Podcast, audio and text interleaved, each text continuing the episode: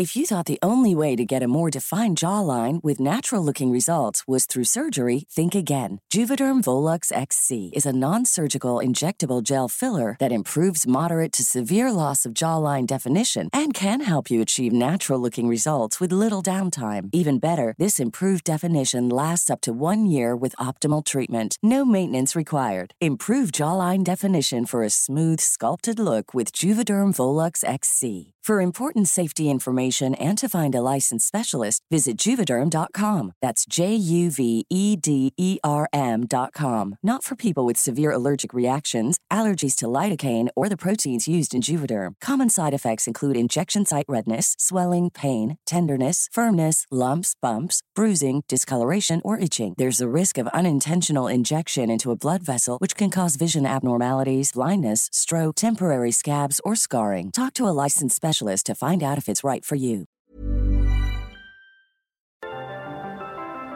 Las historias de ayer viven en nuestra memoria hoy.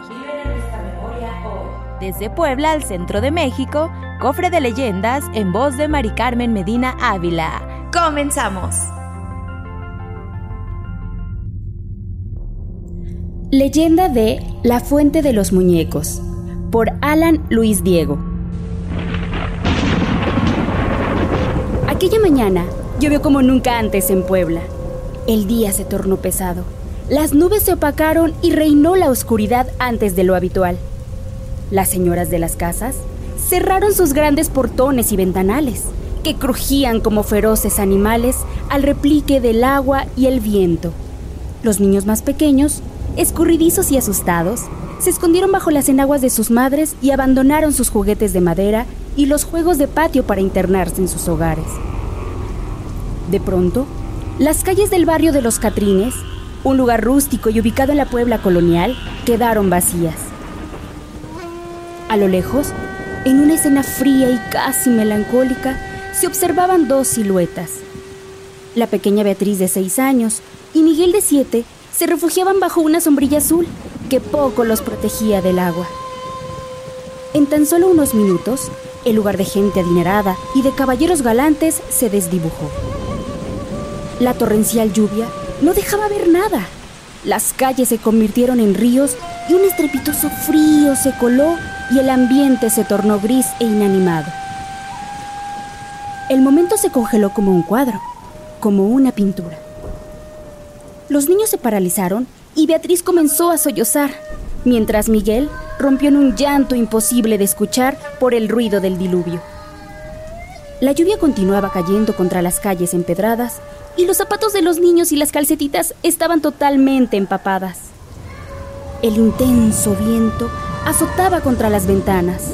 Los árboles se contorsionaban al ritmo del aire mientras sus hojas se desprendían y seguían un rumbo sin dirección.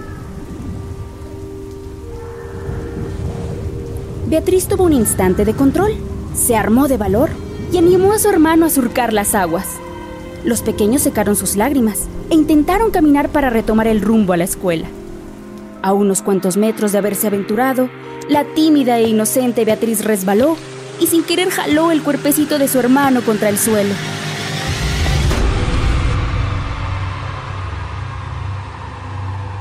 Un silencio se apoderó de aquel cuadro, como si todo se hubiera paralizado por unos segundos. Luego, un fuerte crujido se escuchó sobre las piedras y se hizo el silencio. En ese momento, inerte, una extraña pero familiar figura se abrió paso entre la cortina de la lluvia. Para entonces, era la única cosa animada que podía verse. El agua, el viento, las manecillas del reloj y la vida se detuvieron. Sin acelerar su paso, llegó hasta los infortunados pequeños que yacían en el suelo. Les extendió una larga y gélida mano para ayudarlos a que se levantaran. Parar de llorar. Ha sido un mal día para ustedes hasta ahora, dijo el humanoide. ¿Estamos bien? preguntó Miguel. Antes ambos no lo estaban. Ahora estarán bien. Mejor, respondió el alargado y encorvado ente. Beatriz aceptó su mano, se levantó, cogió uno de sus libros e intentó limpiar su vestidura con encaje en los bordes y se agarró de la túnica de su nuevo compañero. Ya no tengo frío, ya no tengo miedo, replicó la pequeña, con el tierno esbozo de una sonrisa mientras dirigía su mirada a la sombría figura que aparentaba prestarle el socorro anhelado. El agua se resbalaba sobre ellos. No podía ser absorbida. No los mojaba. Los tres continuaron la procesión en silencio. Sus sombras desaparecieron y con ellas la lluvia. Unos minutos después, el día clareó y la gente retomó sus actividades. Ya en la escuela, maestros y compañeros de Beatriz y Miguel pronto se dieron cuenta que no estaban los niños y preguntaron al padre, don Francisco de la Vega, un viudo bien vestido, sobre el paradero de los menores. De la Vega, que no tenía idea de dónde estaban sus hijos, y los vecinos buscaron desesperados a los niños, por horas, luego por días, y así, conforme pasó el tiempo, solo los familiares de los menores. Y al final, cuando ya habían transcurrido tres meses de la desaparición, solo don Francisco continuaba esperanzado en la búsqueda. Cerca de donde habían estado los niños había un profundo pozo. Los habitantes dedujeron que ahí habían caído las desafortunadas almas, a las fauces de un cruel destino. Buscaron en el pozo como si fueran a descender al mismísimo infierno, aunque sin éxito alguno no hubo rastro de los infantes. Al enterarse de la desgarradora historia de don Francisco, el entonces gobernador de Puebla, Maximino Ávila Camacho, ordenó la construcción de una fuente con un pedestal de azulejos de Talavera. Su padre y los habitantes, al pasar por ahí, recordarían a los niños con dolor, pero jamás los olvidarían, tal y como eran, guardando un poco de agria felicidad.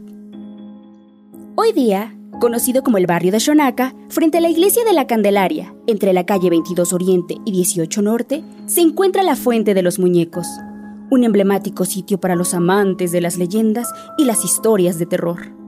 En esa fuente yacen dos figuras de los hermanos desaparecidos, cuyos cuerpos jamás fueron encontrados, lo que resultó un verdadero misterio que se convirtió en leyenda. Por las noches, los habitantes dicen que se pueden ver cómo las estatuas de estos niños inanimados mueven sus ojos. Otros más aseguran haber escuchado sus risas en las noches turbias. Cualquiera que sea su experiencia, este lúgubre espacio da rienda suelta a experiencias paranormales y únicas. Como sea, Beatriz y Miguel jamás quedarán en el olvido, gracias a la leyenda de la fuente de los muñecos.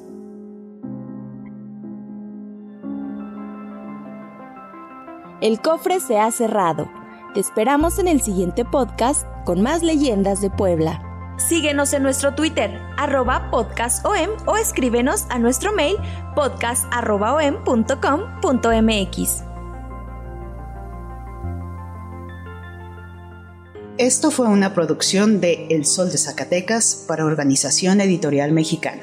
No te vayas, escucha más de Podcast OM con lo mejor de las series de televisión en Es en Serie. How would you like to look five years younger? In a clinical study, people that had volume added with Juvederm Voluma XC in the cheeks perceived themselves as looking five years younger at six months after treatment. Look younger, feel like you. Add volume for lift and contour in the cheeks with Juvederm Voluma XC. Reverse signs of aging by adding volume to smooth laugh lines with Juvederm Volure XC. For important safety information and to find a licensed specialist, visit juvederm.com. That's J U V E D E R M.com. Not for people with severe allergic reactions, allergies to lidocaine, or the proteins used in Juvederm. Common side effects include injection site redness, swelling, pain, tenderness, firmness, lumps, bumps, bruising, discoloration, or itching. There's a risk of unintentional injection into a blood vessel, which can cause vision abnormalities, blindness, stroke, temporary scabs, or scarring. Talk to a licensed specialist to find out if it's right for you.